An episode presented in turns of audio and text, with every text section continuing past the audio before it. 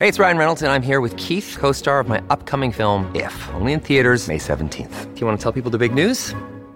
All right, I'll do it. Sign up now and you'll get unlimited for $15 a month in six months of Paramount Plus Essential Plan on us. Mintmobile.com slash switch. Upfront payment of $45 equivalent to $15 per month. Unlimited over 40 gigabytes per month. Face lower speeds. Videos at 480p. Active Mint customers by 531.24 get six months of Paramount Plus Essential Plan. Auto renews after six months. Offer ends May 31st, 2024. Separate Paramount Plus registration required. Terms and conditions apply if rated PG.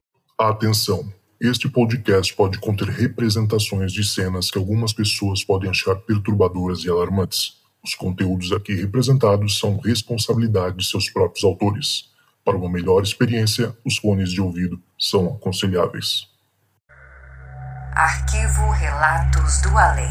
Especial Halloween.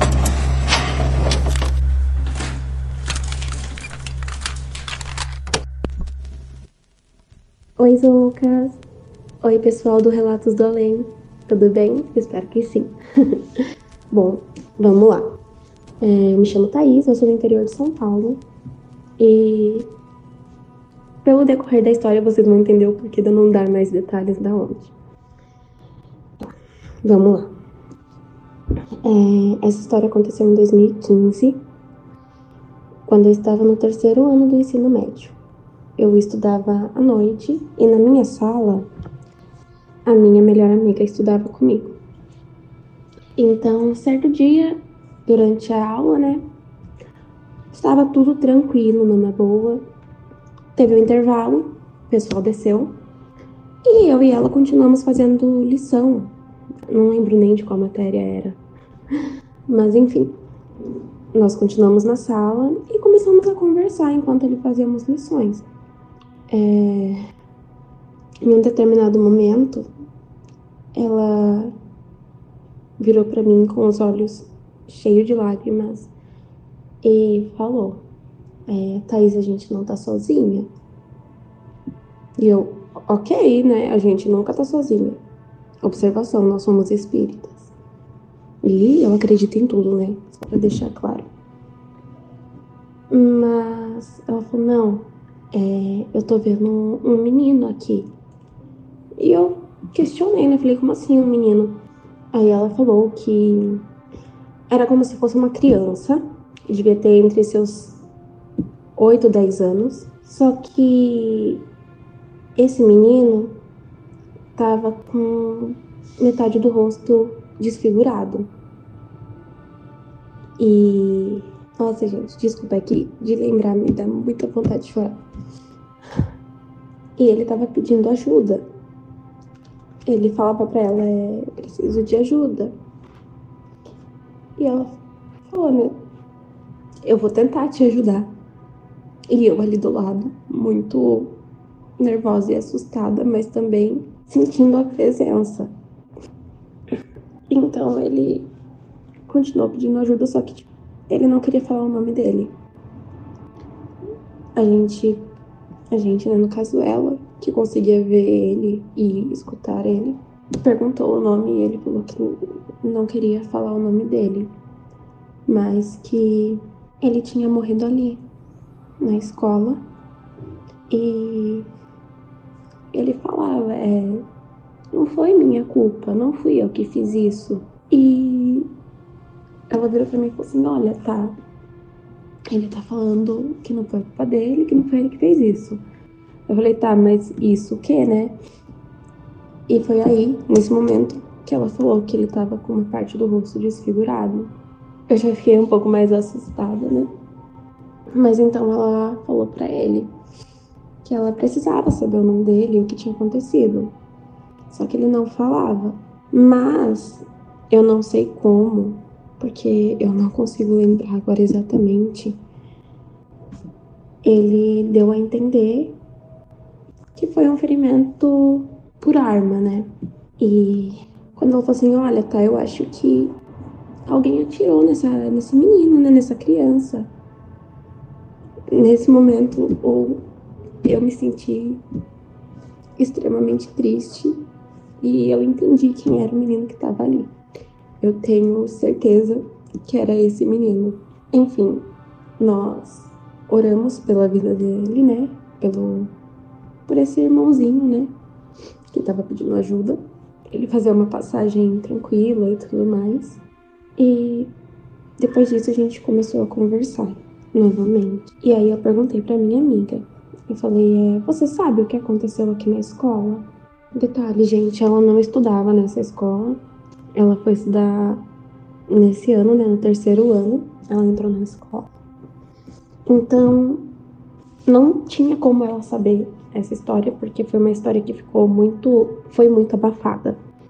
Enfim, ela não sabia, não tinha como saber porque não saiu, tipo, eu pelo menos não vi nenhum canal de notícia. Mas sempre tem aquela pessoa que cuida da escola, né, o caseiro. E ficava a escola, né? E do ladinho da escola ficava a casa do caseiro, que era um ex-militar. E ele morava com a esposa. Se não me engano, a esposa estava grávida, alguma coisa assim. E tinha esse filho dele que na época, acho que foi lá em 2013 que aconteceu. Ele devia ter seus 15 anos. Disseram o que a gente ouviu, né? O pessoal da escola que foi uma tentativa de suicídio, com êxito, né, no caso. Eu nem sei se fala isso, gente, eu não, não sei nem como falar. Enfim, deu certo a tentativa de suicídio e disseram que ele tinha pego a arma do pai e ele que tinha tirado a própria vida. Mas tinha muitas coisas, como que eu posso dizer, incongruentes, sabe? Tipo, não batiam. É o jeito que foi encontrado, né, a cena, porque ele tentou, diz, né, que ele tentou uma vez, aí ele acertou a parede e aí depois ele conseguiu acertar na cabeça. E não batia algumas coisas. É, não fazia sentido. E a gente sempre tinha uma leve suspeita de que pudesse, né, ter sido feito por outro, outro alguém, outra pessoa, né? E eu não quero aqui culpar o pai dele, mas foi o que o espírito deu a entender pra gente quando ele disse que não foi ele que fez isso. E depois que eu contei pra minha melhor amiga que tinha acontecido, né, com o menino, ela chorou muito e ela falou: agora faz sentido, realmente o jeito que o rosto dele estava. Porque estava metade do rosto deformado, desfigurado. E a gente chorou muito, porque foi uma. A história desse menino foi muito dolorosa. Relembrar é doloroso. Eu não tinha contato com ele na escola. Eu conhecia ele de vista de cumprimentar, mas ele era uma pessoa muito querida por todos ali na escola, né? Um menino extremamente educado, simpático. E teve um fim muito, muito cedo na vida, né? A gente não quer isso pra ninguém. A gente continuou um tempo orando para que aquele espírito, né, estivesse num lugar melhor, tivesse conseguido ter feito sua passagem de forma tranquila e e bem. E é isso, gente. Acho que faz uns três anos que eu e a minha amiga não tocamos no assunto disso mais, porque sempre que a gente relembra, a gente chora. E eu havia esquecido, eu realmente havia esquecido dessa história, mas durante o dia, enquanto eu tava escutando o podcast hoje, eu pensei em em gravar um relato. E enquanto eu tava gravando um outro relato, eu me recordei desse episódio do garotinho na escola. E eu queria trazer aqui para vocês. E para aliviar isso, eu vou contar um relato bonitinho, que não é um relato tanto de medo. É, como eu já disse, eu sou espírita e eu tenho o meu anjo da guarda, né? Não vou também dizer o nome dele. Mas assim, é um nome comum. E isso aconteceu foi recentemente. Eu estava na casa da, da minha melhor amiga. E lá tava a prima do esposo dela. E a gente tava se arrumando para sair quando essa prima do. Vamos colocar o nome dela. Luana. Quando a Luana me chamou para conversar no quintal. E aí estávamos falando de coisas sobre espiritualidade, assim. E ela falou: Olha, Thaís, eu preciso te falar, te dar um recado. Eu já te falei isso uma vez, mas eu acho que você não lembra. E estão me pedindo para te falar isso de novo. Eu já fiquei cabreira, né? Minhas pernas já amoleceram. Eu falei, ai meu Deus, o que, que foi que eu fiz agora? Porque eu sou ansiosa, né, gente? Eu, ansiedade não é fácil. Eu falei, tá, conta, já com o coração disparadaço. E aí ela começou a falar coisas que, tipo, não tinha como ninguém saber, porque isso eu nunca abri nem mesmo para minha melhor amiga, nem para qualquer outra pessoa. Mas foi mais ou menos assim. Quando você era pequena e aconteceu uma situação onde você ficou muito doente, eu tava lá com você. Quando você conseguiu pela primeira vez andar de bicicleta, sem rodinhas, aquela bicicleta sua que era usada e que mesmo assim te fazia muito feliz, quando você vibrou por conseguir ter pedalado sem as rodinhas, eu estava lá vibrando com você. Quando na sua adolescência você passou por um momento muito difícil, eu também estava ali com você. No dia que você foi ter o seu filho e durante o parto teve uma complicação, eu estava ali do seu lado o tempo todo, cuidando de você e segurando a sua mão.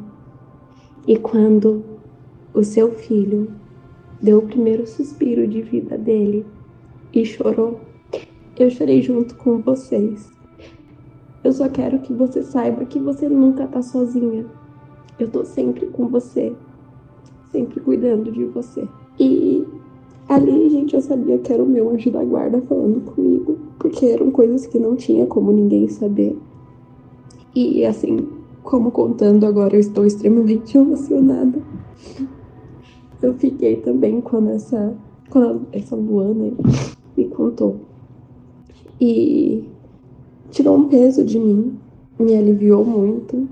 E desde então eu faço de tudo para eu não esquecer essa mensagem e sempre lembrar que eu nunca tô sozinha.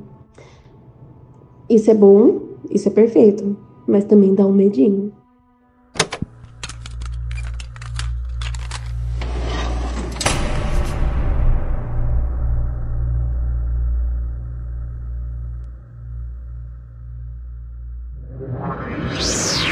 Esse podcast foi uma produção Uncoded.